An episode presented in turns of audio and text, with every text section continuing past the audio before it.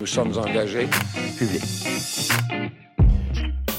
Bienvenue aux engagés publics. Cette semaine, aux engagés publics, on reçoit Émilise Le Sort-Terrien. Bonjour, Émilise. Bonjour, Denis.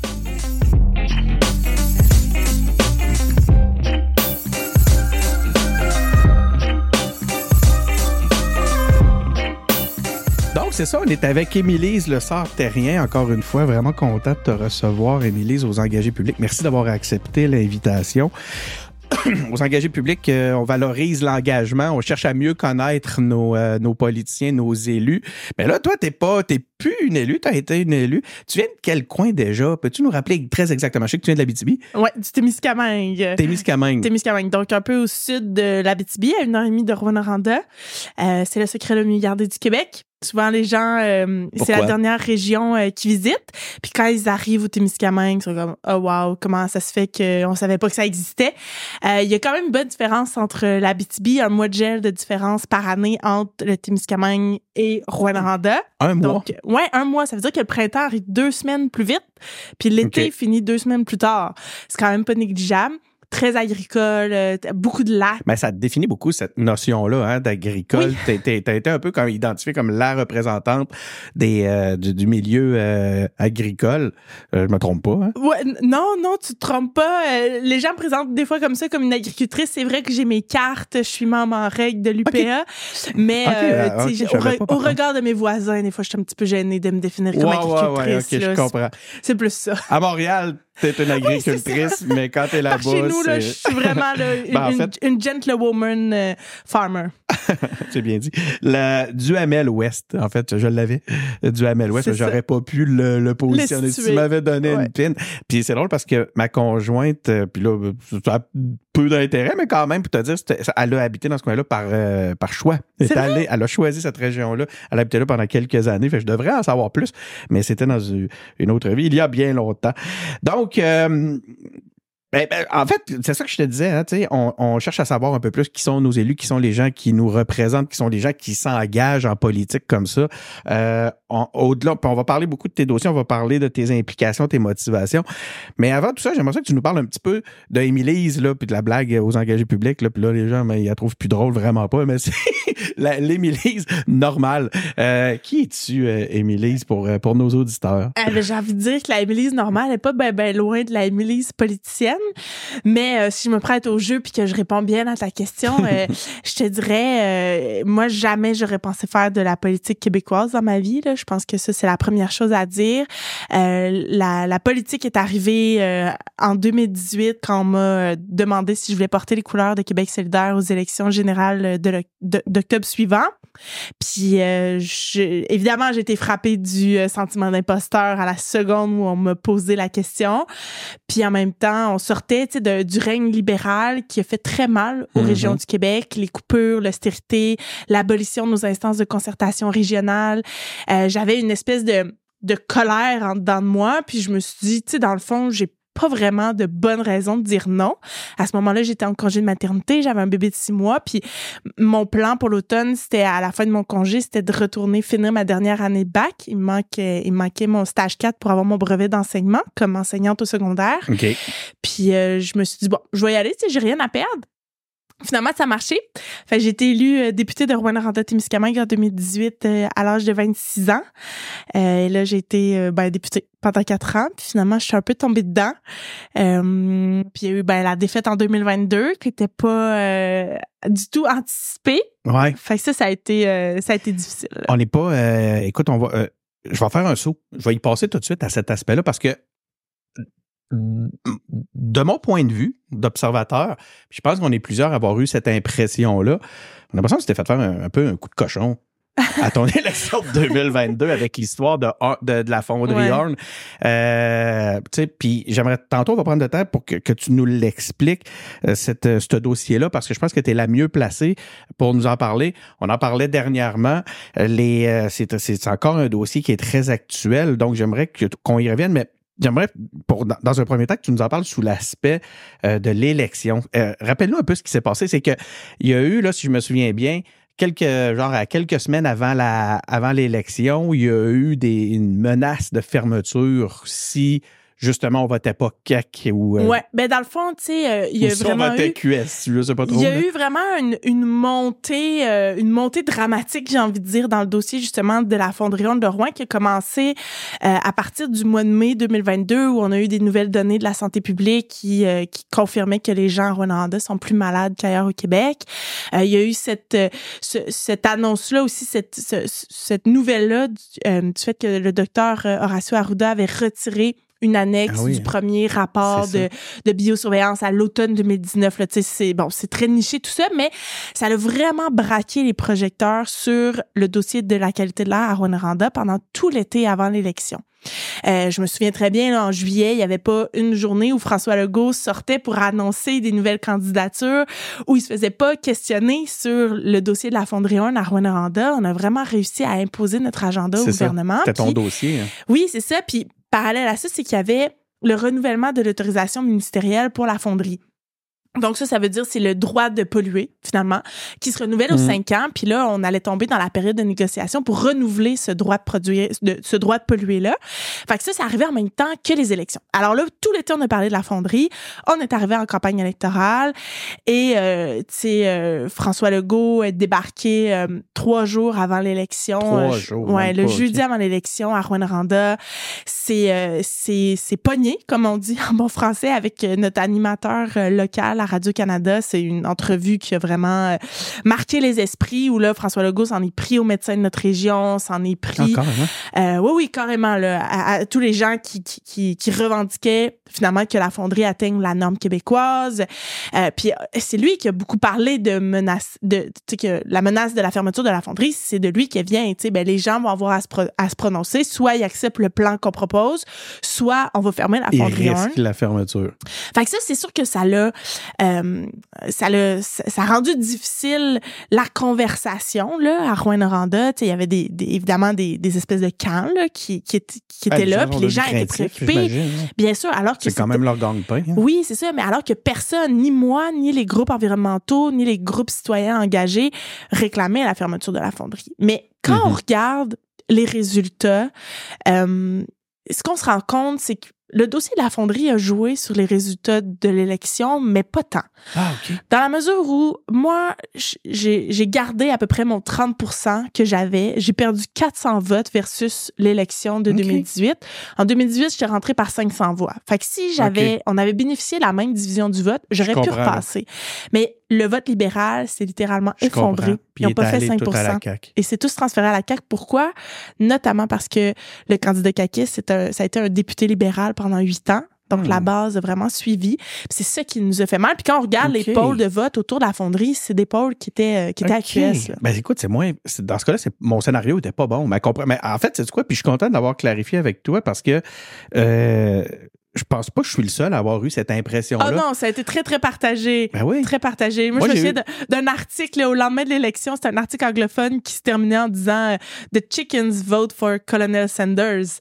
Euh, euh, les, c'est ça. Les, les poulets ont voté pour le Colonel Sanders euh, en, référence à PFK, là, ben, au, ben, au, poulet frit Kentucky. puis, puis pour les gens, surtout en dehors de la région, c'était vraiment une, une incompréhension parce que je pense qu'on bénéficiait, bénéficiait d'une grande euh, d'une grande adhésion, tu sais, de la population à notre lutte. ça a été un peu l'incompréhension, mais quand on, l'analyse, c'est le constat qu'on fait. Je comprends. Donc, c'est pas si, ça n'a pas été si déterminant que ça. Euh, écoute, ben, merci, c'est fascinant. Écoute, puis en même temps, je t'écoutais puis je me disais, c'est terrible qu'en 2024, j'ai l'impression, je, me dis dans comme un scénario à la jazz, là, à jazz, le, requin, tu sais, où ce qu'on on garde la plage ouverte malgré le danger, mm. juste parce qu'il y a un mm. potentiel économique qu'on veut pas perdre. Mm. Puis je me disais, comment on fait, comment on va sortir de ça? J'ai envie, enfin, je te la pose la question, comment on va sortir de ce genre de mentalité-là? Parce que on se le cachera pas, ça existe encore, là, je veux dire, les intérêts financiers, des fois, on est prêt à faire des compromis importants sur notre santé parce que, ben, crime, on veut nourrir nos familles. Ouais. comment on va sortir de ça un Ben, ce qui arrive avec la fonderie, c'est que la balance des inconvénients, elle est, c'est toute la population qui la vit. Tu sais, mettons, là, mettons qu'on regarderait ça très froidement, tu sais, des fois, des travailleurs dans une industrie, euh, tu sais, retirent des bénéfices à travailler là.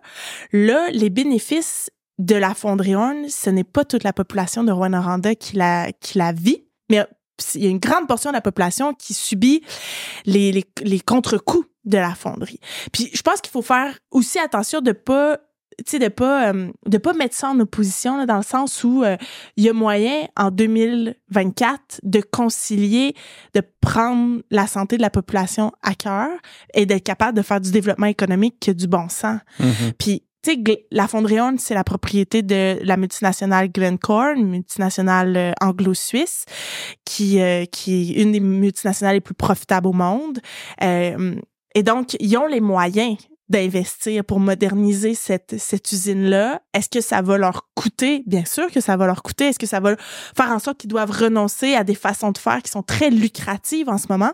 Probablement.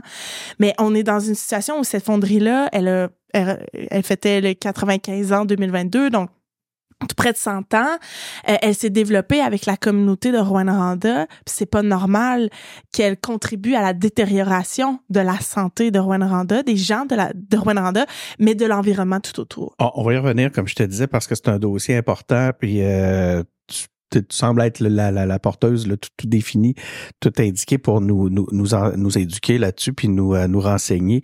Euh, mais je vais revenir à, ma, à l'ordre de mes un peu de mes, mes, mes petites questions que, que, que j'aime poser, parce que j'ai en fait, euh, je voudrais poursuivre un peu puis faire le pont entre euh, la, la Émilise normale puis la Émilise en politique. Puis tu disais que l'écart était peut-être pas si grand que ça. En fait, ce que j'aimerais comprendre maintenant un peu, c'est quoi tes, les, tes motivations à t'engager en politique? Comment c'est arrivé? C'était quoi tes motivations? Puis à travers ça, ben, on va déceler un peu ton, ton de valeur. Mhm. Ben, tu sais déjà, euh, le, le, le- je reviens au passage libéral, tu sais, qui nous a, euh, qui nous Fait a mal. quand même euh, fait mal, où on a vraiment rapatrié des pouvoirs que, que nous avions collectivement dans la région, on les a rapatriés à Québec. Puis ça, je pense, c'est le, le grand moteur de mon engagement politique, c'est de rapprocher le pouvoir du monde, puis de faire en sorte que les communautés sont au cœur des décisions qui sont prises finalement pour elles. Je suis une grande, grande adepte du par et pour, euh, parce que je pense que c'est Ouais. ça finalement qui va faire en sorte que la société va mieux se porter. Puis je suis très préoccupée de voir finalement, pour moi la CAQ c'est un peu, euh, c'est un peu, euh, ils sont dans la continuité finalement de ce que les libéraux ont fait avec la méga réforme dans le réseau de la santé, la réforme du B maintenant avec le projet de loi 15, la création de, de l'agence Santé Québec, ils ont fait la, et, ben, la même chose à, à une étape peu- peu- peu inférieure, disons, là, dans le réseau d'éducation avec le projet de loi 23, où on a encore retiré des pouvoirs entre les mains des, des directions locales pour les ramener au sein des mains du ministre. Euh, on, est, on est devant constamment des projets qui sont parachutés de Québec dans les communautés, puis les communautés, après, Mhm. sont pognées pour gérer ça. Puis moi, je, je, je suis préoccupée de voir aussi la détérioration, en fait, de nos services publics euh, au Québec. Euh, et je suis convaincue que les populations locales, les communautés locales font partie de la solution, puis il faut arrêter d'être dans du mur à mur, d'être dans, la centralisation. C'est plutôt l'inverse qu'il faut faire et on va mieux régler les enjeux de notre société, que ce soit en termes d'habitation, que ce soit en termes de prestations de services de santé, en termes de, de, de prestations de services en éducation, euh, la lutte à la pauvreté, si on est capable d'agir sur nos vies le plus proche de nous possible, je suis convaincue que la société va mieux se porter. Je pense que c'est ça le grand moteur de mon engagement politique. Euh, Fais-nous donc le lien, tant qu'à être là, avec ton choix de militer dans, au, au sein de Québec solidaire. Ouais, ben Québec solidaire, c'est le parti qui ne veut laisser personne derrière. Puis en région, en ce moment, c'est beaucoup comme ça qu'on se sent. Des gens laissés derrière, des gens qui ne comptent pas, des citoyens de seconde zone. C'est c'est comme ça qu'on se sent. Fait que moi, quand je vois Québec solidaire lutter pour plus de justice sociale, pour la transition écologique, pour l'indépendance du Québec, moi, ça me parle. Puis c'est pour ça que j'ai décidé de faire de la politique avec Québec solidaire parce que euh, ce sont tous des enjeux qui nous frappent, qui nous frappent durement dans les régions. Puis je suis convaincue que nous avons les meilleures euh, solutions pour répondre aux enjeux, aux réalités qui sont vécues dans les régions du Québec.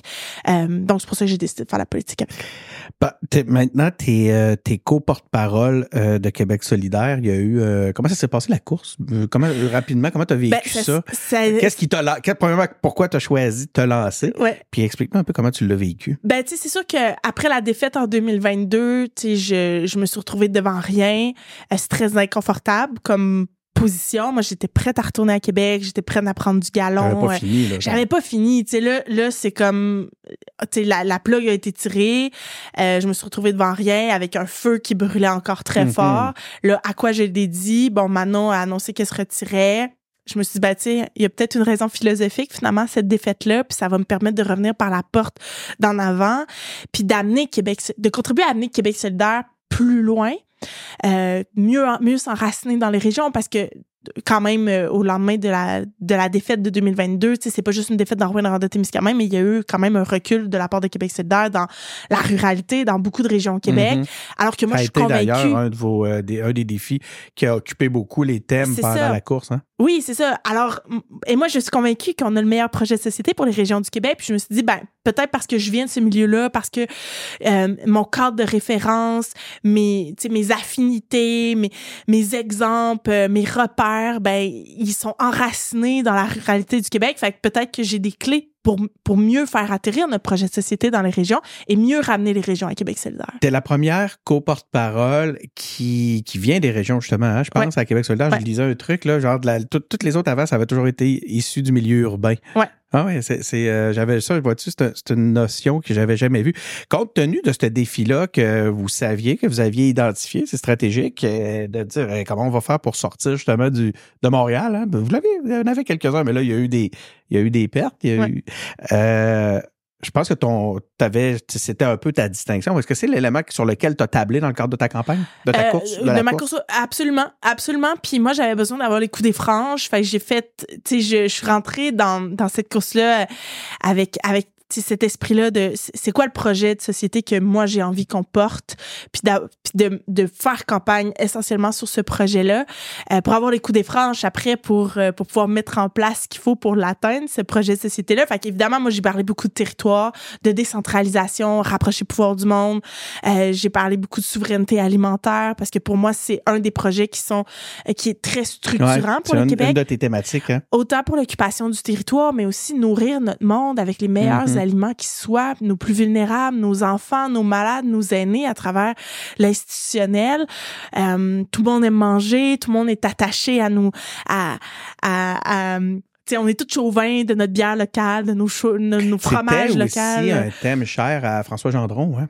C'était oui, ben puis les gens m'ont parlé beaucoup de Jean Garon aussi, Jean ancien Garon, ministre. juste ici à Lévis. Ben oui, exact. Ouais. Fait que tu sais ça, ça, ça revient dans la notion d'habiter le pays. Je trouve qu'il y a là quelque chose de très intéressant. La question de l'indépendance aussi et qui, qui a fait l'objet de d'une grande priorité dans ma campagne.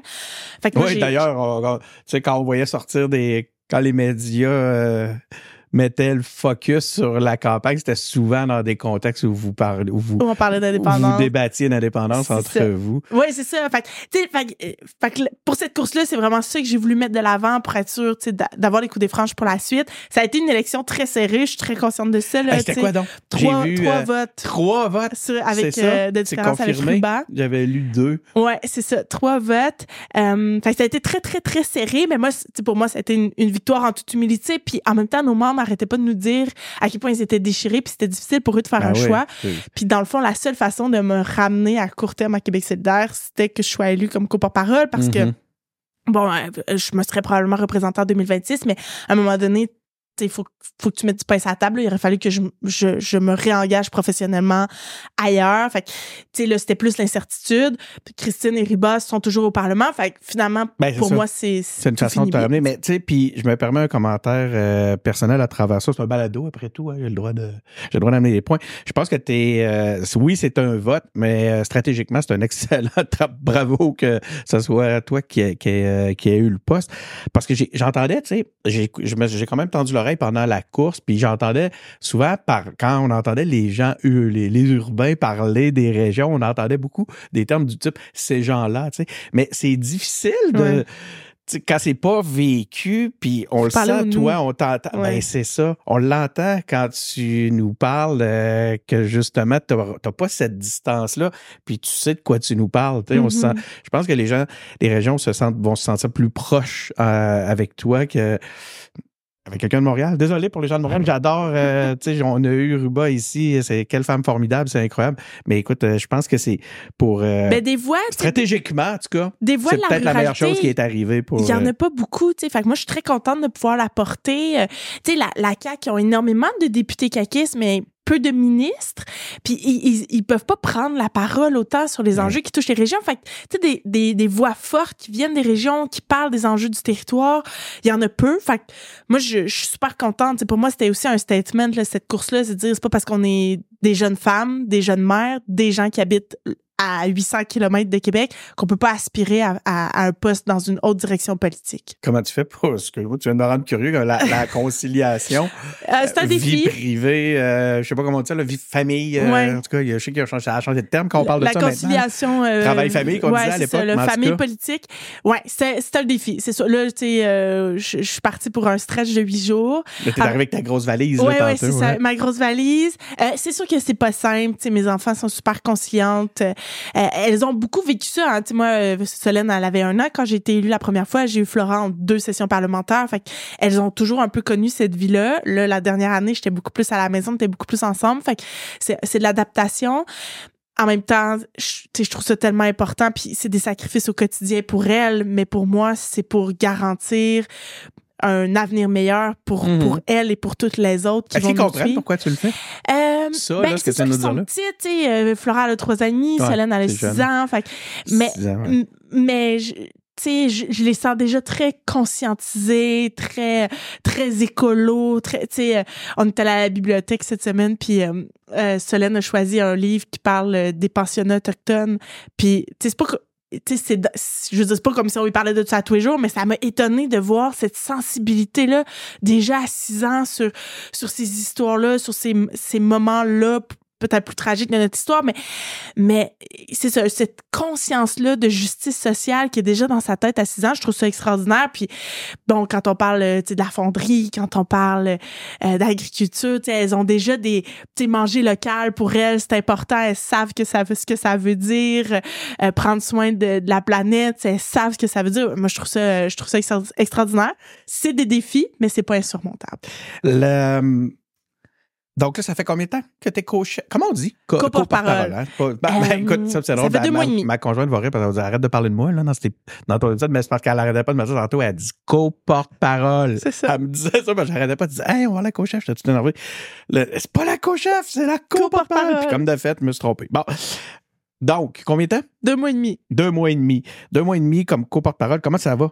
Comment tu trouves ça? C'est c'est quoi tes plus gros constats, là, tes grands constats depuis en deux mois et demi? Ben, C'est quand même cool. c'est sûr que c'est intense. Puis moi, je suis une, une co-porte-parole extra-parlementaire. Fait que là, c'est de conjuguer le travail terrain, les présences à l'Assemblée nationale, la visibilité médiatique, être au courant de tous les dossiers qui se passent euh, au Parlement, mais de tous les dossiers aussi qui, qui sont en dehors de la bulle, j'ai envie de dire. Puis les, les, les dossiers que moi, je souhaite qu'on mette davantage de l'avant. Fait que c'est beaucoup un travail de conciliation. Euh, les chaussures, évidemment, sont grandes parce que c'était Manon Massé qui était Ouais. là avant moi. Ben ouais, Euh, la gestion des attentes, tout le monde a beaucoup d'attentes aussi. Elle va-tu être assez visible? Elle va-tu être assez à Québec? Elle va-tu nana? Que- mais je pense que je prends ça au jour le jour. Euh, L'équipe est extrêmement euh, soutenante. Fait que ça se passe euh, super bien jusqu'à maintenant. Puis les euh, avec Gabriel Nadeau-Dubois, comment En fait, avez-vous chacun un rôle justement ça m'a inspiré cette question-là en t'écoutant à savoir es-tu plus terrain, as-tu un rôle un peu plus terrain euh, parce que tu peux te le permettre versus Gabriel qui lui euh, a un travail parlementaire plus exigeant? Ben, c'est sûr que ça facilite pour moi pour être euh, plus présente sur le terrain. Là, on est en grande tournée des régions. Euh, donc, moi, j'ai pas mal repris le leadership de, euh, de cette tournée-là. Dans les prochains jours, on sera dans Charlevoix. On était en Outaouais plus tôt. Hey, J'ai vu à l'article la comme fin. quoi tu y vas souvent dans Charlevoix? Euh, ben là, tu sais, je suis allée dans le cadre de ma tournée comme coport- ben, euh, dans ma course au porte-parole. Enfin, j'y étais l'automne un dernier. vieil article que j'avais lu? Peut-être. Ok. Là, j'y retourne. Mais ils l'ont annoncé. C'est vrai qu'ils l'ont annoncé euh, qu'on s'en venait dans la région dans les prochains jours. Euh, Il y a le salon Fourchette Bleue aussi pour euh, la mise en valeur des produits du Saint-Laurent dans nos assiettes. euh, à la Malbaie la semaine, dans, dans les prochains jours qui, vi- qui viendront. Donc, j'y serai. C'est sûr que le fait d'être extra-parlementaire, ça facilite euh, la possibilité d'être davantage sur le terrain versus Gabriel qui, qui est tenu d'être à l'Assemblée. Mais il y a quand même une volonté manifeste de que Gabriel fasse aussi du terrain et que moi, je Ouais. sois aussi à l'Assemblée. Mais euh, le, de par justement cette réalité-là, le fait que tu n'es pas élu là, pour l'instant, t'es comment on dit ça? Euh, extra-parlementaire, dit? Extra-parlementaire. Donc, un peu comme euh, Mégane euh, Perry Perry-Melançon. Melançon. Est-ce que tu, tu sens qu'il y a un- une impression autour de toi comme quoi ça serait moins important ou, tu sais, que, ou que toi-même, est-ce que tu te sens un petit peu moins dans l'action, que tu aimerais ça pouvoir vivre un peu plus les, les couloirs de l'Assemblée? Y a-tu Ah. une excitation à être dans les couloirs de l'Assemblée? Ben, moi, c'est sûr que je, je, je, je- trouve ça je trouve ça le fun, là, de retourner à l'Assemblée, l'espèce de petite adrénaline qui vient avec ça. Mais, là, je, le vis, je, le vis maintenant parce que des fois, je suis en télétravail à la maison. Puis c'est tellement, c'est très exigeant mentalement, là, de, de, de suivre tout ce qui se passe. Mais là, de, de voir, tu sais, que j'ai ma brassée qu'il faut que j'aille faire sécher. puis là, la petite qu'il faut que j'aille chercher à la garderie. Tu sais, c'est plus facile, honnêtement, pour moi, quand j'arrive à Québec. Puis là, je bascule complètement en mode politique, parlement, c'est plus facile, c'est sûr. Mais le fait d'avoir été député, ça fait toute la différence aussi. Ouais. Puis c'est sûr que moi, mes repères sont, oui, puis mes repères sont beaucoup aussi à l'Assemblée. Je sais comment l'institution fonctionne. Euh, tu sais, des fois, mes réflexes euh, sont encore d'utiliser des moyens parlementaires, par exemple, alors que là, j'ai d'autres Mhm. moyens à m'apporter comme je suis extra-parlementaire. Fait, c'est juste un, on est en mode de, adaptation, rodage, puis euh, c'est normal. Puis, ben, écoute, je te- je te comme un entrepôt. Poser la question euh, euh, rapidement, mais comment ça va avec euh, Gabriel? Ah, ça va très bien avec Gabriel. C'est sûr qu'il y a une adaptation. Il a été porte-parole avec Ouais. Manon pendant quoi 6-7 ans. Euh, fait qu'il y avait une dynamique là qui était euh, qui était bien instaurée. Fait qu'on est en train d'installer cette nouvelle dynamique là, mais tu sais, je ressens énormément d'ouverture. Puis Ça, puis je sais que des fois, je suis très champ gauche dans mes propositions. Tu sais, moi, j'arrive avec une, euh, une perspective des fois qui est différente, des affinités qui sont, euh, qui sont euh, différentes, mais je ressens vraiment une grande, grande ouverture à, à accueillir ça puis à, à traduire ça en, en geste politique. Le- tu y parleras, tu y parleras des engagés publics. Ça, on aimerait ça le recevoir, euh, Gabriel, euh, euh, aux engagés publics. L'invitation euh, est lancée. Donc, euh, si tu peux lui lui parler un peu de nous, ben peut-être qu'il va, il va, il va accepter notre invitation. C'est quoi les, les priorités de Québec solidaire maintenant là? Ben, on vit euh, une crise du logement sans précédent au Québec. À toutes les semaines, ça fait les manchettes. Puis on parle d'une crise du logement, je pourrais dire une crise de, l'habitation, parce que c'est pas juste euh, c'est pas juste des loyers, là, disons, c'est l'accès à la propriété aujourd'hui qui est qui est compromise. Il y a toute une génération de gens qui euh, qui doivent renoncer au rêve d'avoir une maison parce que parce que ça coûte tellement cher. Euh, fait que ça, ça, reste une de nos priorités. On a annoncé euh, de, cette, cette idée-là de relancer à nouveau une corvée habitation comme on a connu dans les années 80 où ça doit devenir la responsabilité de tout le monde de voir à ce qu'il y ait plus de logements au Québec. Bien sûr, en premier, c'est le rôle du gouvernement de stimuler, de développer le logement social partout sur le territoire, d'augmenter l'offre. Euh, mais, tous les acteurs du milieu doivent être mobilisés sur cette question-là. Ça, c'est quoi vos, vos, euh, euh, vos propositions pour justement euh, principales pour euh, venir corriger tout ça? Avez-vous des points d'action euh, Ben, qui ont été que- proposés à QS? Oui, ben tu sais toute la, ques- la question de la protection des locataires, donc que nos gens ne se retrouvent pas à la rue avec les rénovictions, euh, entre autres avec euh, du Airbnb illégal aussi. Il y a des gens qui ont plus accès à la sais qui ont plus accès à leur logement notamment à cause de ça. Euh, la la la l'augmentation faramineuse des prix aussi qui fait que les gens sont plus capables de se loger. Ça c'est définitivement un enjeu. Donc oui là on, on sort on sort du projet de loi 31 sur euh, sur l'habitation. Notre Andrés Fantasila, notre porte-parole en, en habitation, a fait Ah, Andrés toute aussi, on une- aimerait ça le oui. mais toute, toute une lutte pour mieux protéger euh, les locataires sur la question des sessions de bail, mais sur la question aussi des, euh, des évictions des aînés, le projet de loi à Françoise David euh, qu'on a bien connu, qu'on veut être modernisé, puis sur la question après ben, de, de l'accès à la propriété. C'est ça, ça c'est terrible. Les- Il y a- Ouais. il y, a toute une génération en ce moment qui peut même Exact. Ben, pas, espérer, penser, ça. même, même s'ils se mettent à économiser, à épargner. Récemment, on a fait une sortie sur la sur, sur les surenchères des maisons, donc arrêter que ce soit de euh, des euh, des des euh, pardon des euh, des offres à l'aveugle. Euh, quand on veut acheter une maison, maintenant, euh, tu sais, quand il y a plusieurs offres, euh, ben les gens euh, mise plus cher, des fois un petit peu plus que ce qu'il pourrait parce que Colin, Ouais, euh, la maison, l'a fait là. triper. Puis ça, ça contribue à la surenchère. Fait que d'avoir des offres qui, ne, qui, sont, euh, qui sont publiques, là, dans le sens qu'on peut les voir, ça, ça peut aider à freiner. Euh, puis après, ben, il faut stimuler la création euh, du logement avec, avec des moyens fiscaux, euh, notamment. Là. Tantôt, tu en as glissé un mot, tu as parlé euh, qui était important de, de. Puis là, je fais un petit pas. euh, je fais un petit pas. J'aurais dû t'adresser aborder le point tantôt. Tu as parlé de la visibilité. J'ai l'impression que le temps média de Québec solidaire est moins important que, le, que ce qu'on pouvait euh, voir avant. Comment tu l'expliques? premièrement, selon toi, est-ce que je me trompe? Et deuxièmement, si tu vas dans le même sens, comment tu l'expliques?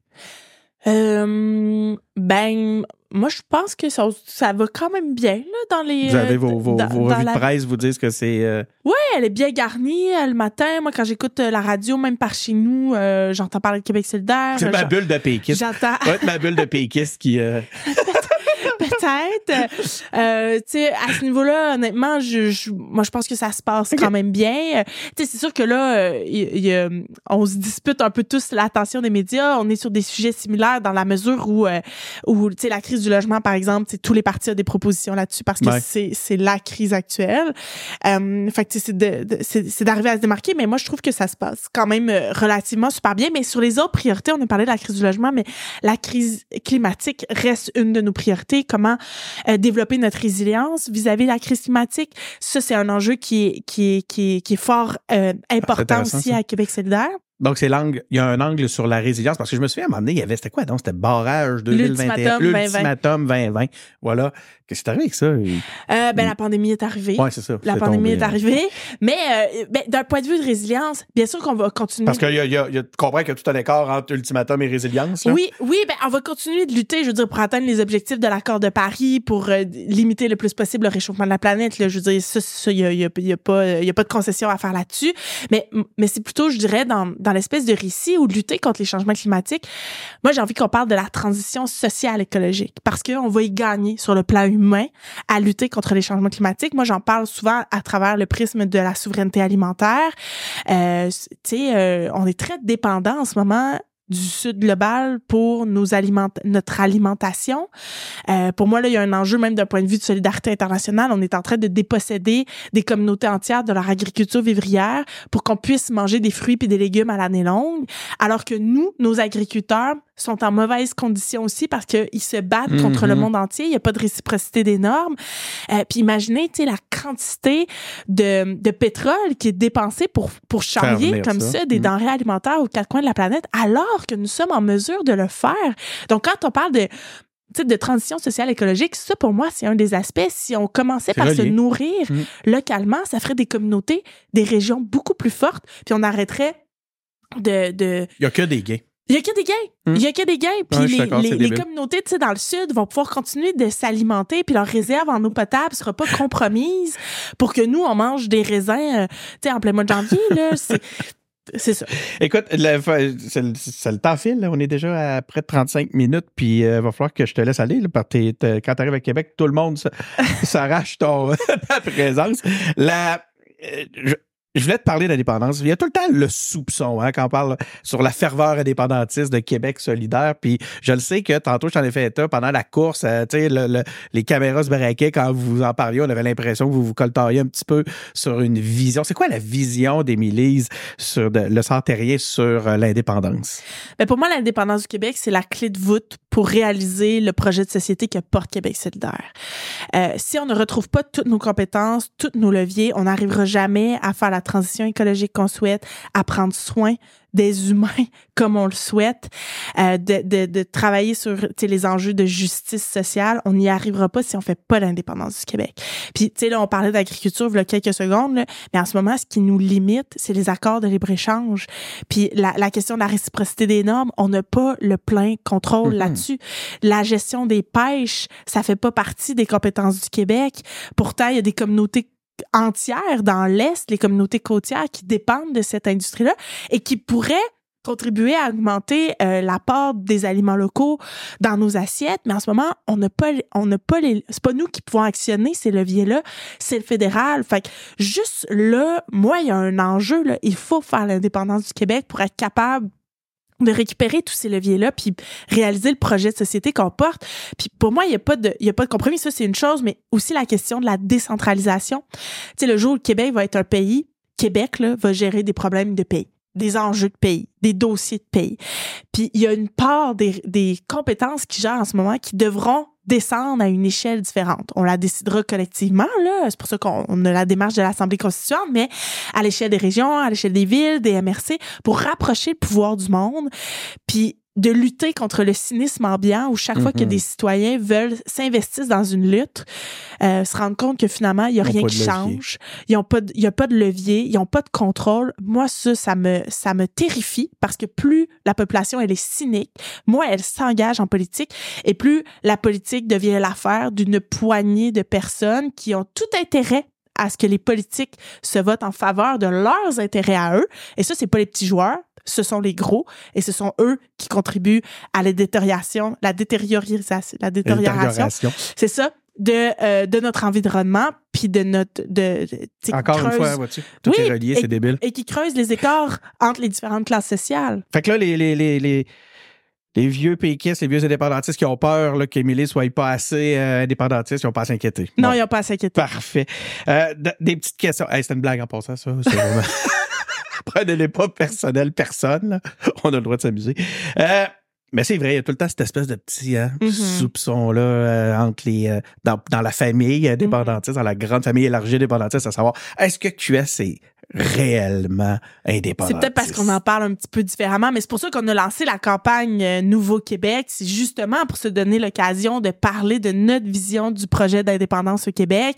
Euh, ça va être piloté en grande partie par Ruba Gazal, qui, qui a fait sa course au Qui est une indépendantiste, elle sur- aussi. Elle est venue le confirmer ici, pas à peu près. Voilà, donc euh, qui va piloter ça avec moi en soutien, évidemment avec Gabriel, mais ça va nous donner l'opportunité dans les prochains mois de prendre notre bâton de pèlerin et d'aller convertir Hmm. le plus de gens possible à l'indépendance. OK, des petites questions légères. On revient sur un, point, un plan un peu plus personnel, apprendre à te connaître en terminant des petites questions en rafale. Puis j'ai- j'y ai pris goût. Je faisais pas ça avant, puis j'y ai pris goût euh, dans les dernières euh, entrevues. Euh, Émilie, c'est ton, ton livre préféré ou ton auteur préféré, mettons? Euh, ben, j'irai avec mon livre préféré, puis c'est Là où la mer commence de Dominique Demers. C'est euh, un livre euh, qui est un peu la version euh, québécoise de La Belle et la Bête. Euh, puis moi, je suis une grande... Je pense que je suis vraiment encore mon cœur d'enfant. euh, puis euh, c'est une histoire qui, euh, bon, qui me fait rêver, mais qui se passe au Bic, dans le Bas-Saint-Laurent. Puis euh, d'entendre parler de ces paysages-là, de la nature, de cette relation-là aussi qui se crée entre entre la belle et la bête. Euh, moi, c'est c'est mon petit refuge. Quand j'ai besoin là, de me détendre, là, je, je, peux- je tire ce petit roman, puis euh, ça me permet de m'évader. tu l'as- tu l'as lu plusieurs fois? Oui, Tu oui, je l'ai lu tu y plusieurs fois. Ouais. Euh, chanson ou album préféré? Oh là là, euh, mon Dieu. euh, je- et moi, je suis une, euh, je suis une fan finie euh, des Cowboys fringants. Cowboy fringant, attends, tu dis Euh, d'ailleurs que tu veux faire de la politique comme les cowboys Ouais, fringants. On n'aura pas oui, pu l'éclaircir ça. ce Mais je te dirais que dernièrement, là, ma du moment, Ouais, c'est anti-géographiquement de Jérôme 50. Je trouve ça extraordinaire. Ah, Jérôme 50. Et ça commence avec une chorale d'enfants qui, euh, qui chante euh, Le Québec, un pays, Oui. le Québec, un pays. Ah et oui, là, je connais. mets ça dans le toit avec mes enfants et mes filles en arrière. C'est malade. Ça. oui, hein? ça doit être les enfants. Ça. pays. Ah oui, c'est excellent. Oh wow, ça doit être beau, ça. Euh, ton film préféré, t'as compris le concept, là? Euh, mon film préféré, c'est La leçon de piano de Jane Campion. Puis là, ça me, des fois, ça me titille parce que c'est pas, euh, c'est pas, pas un film québécois, mais c'est un film qui a, Ah, qui a beaucoup marqué euh, ma, pour ma, te ma connaître, vie. c'est pas pour que tu nous présentes ta- ton visage. euh, Mais le dernier film québécois que j'ai écouté que j'ai adoré, c'est Simple comme Sylvain de Monia Chokri. J'ai trouvé ça extraordinaire parce qu'il y a cette espèce de hum, tu sais on est à la fois dans le milieu urbain intellectuel et à la fois dans les régions. Euh, ces deux univers là qui se rencontrent. Évidemment moi ça m'a énormément parlé parce que parce qu'on est un peu là-dedans tu sais en politique en ce moment là. Euh, fait que j'ai adoré j'ai trouvé ça euh, c'était chaud c'était c'était beau c'était bon euh, simple comme Sylvain de Chokri Ben, merci beaucoup, Émilise, de- de- d'avoir pris du temps dans ton horaire chargé pour venir nous, euh, nous rencontrer. C'est vraiment apprécié. ça fait plaisir à bientôt Merci beaucoup aussi à vous d'avoir été à l'écoute. Euh, des entrevues comme celle-là, vous le savez, on en a un paquet. Donc, euh, vous connaissez nos plateformes, Apple Podcast, Google Podcast, Google Podcast, ah, je, j'arrête de le dire, je pense que ça n'existe plus. YouTube, en tout cas, ça c'est certain. Facebook, allez, euh, allez, allez sur euh, écouter les autres entrevues aussi sur nos différentes plateformes. Donnez-nous des, faites des petits likes, donnez-nous des, des évaluations 5 étoiles sur Apple Podcast. C'est important pour notre découvrabilité. C'est Denis Martel qui est au micro. Je vous remercie encore une fois d'avoir été à l'écoute et on se retrouve pour un prochain épisode.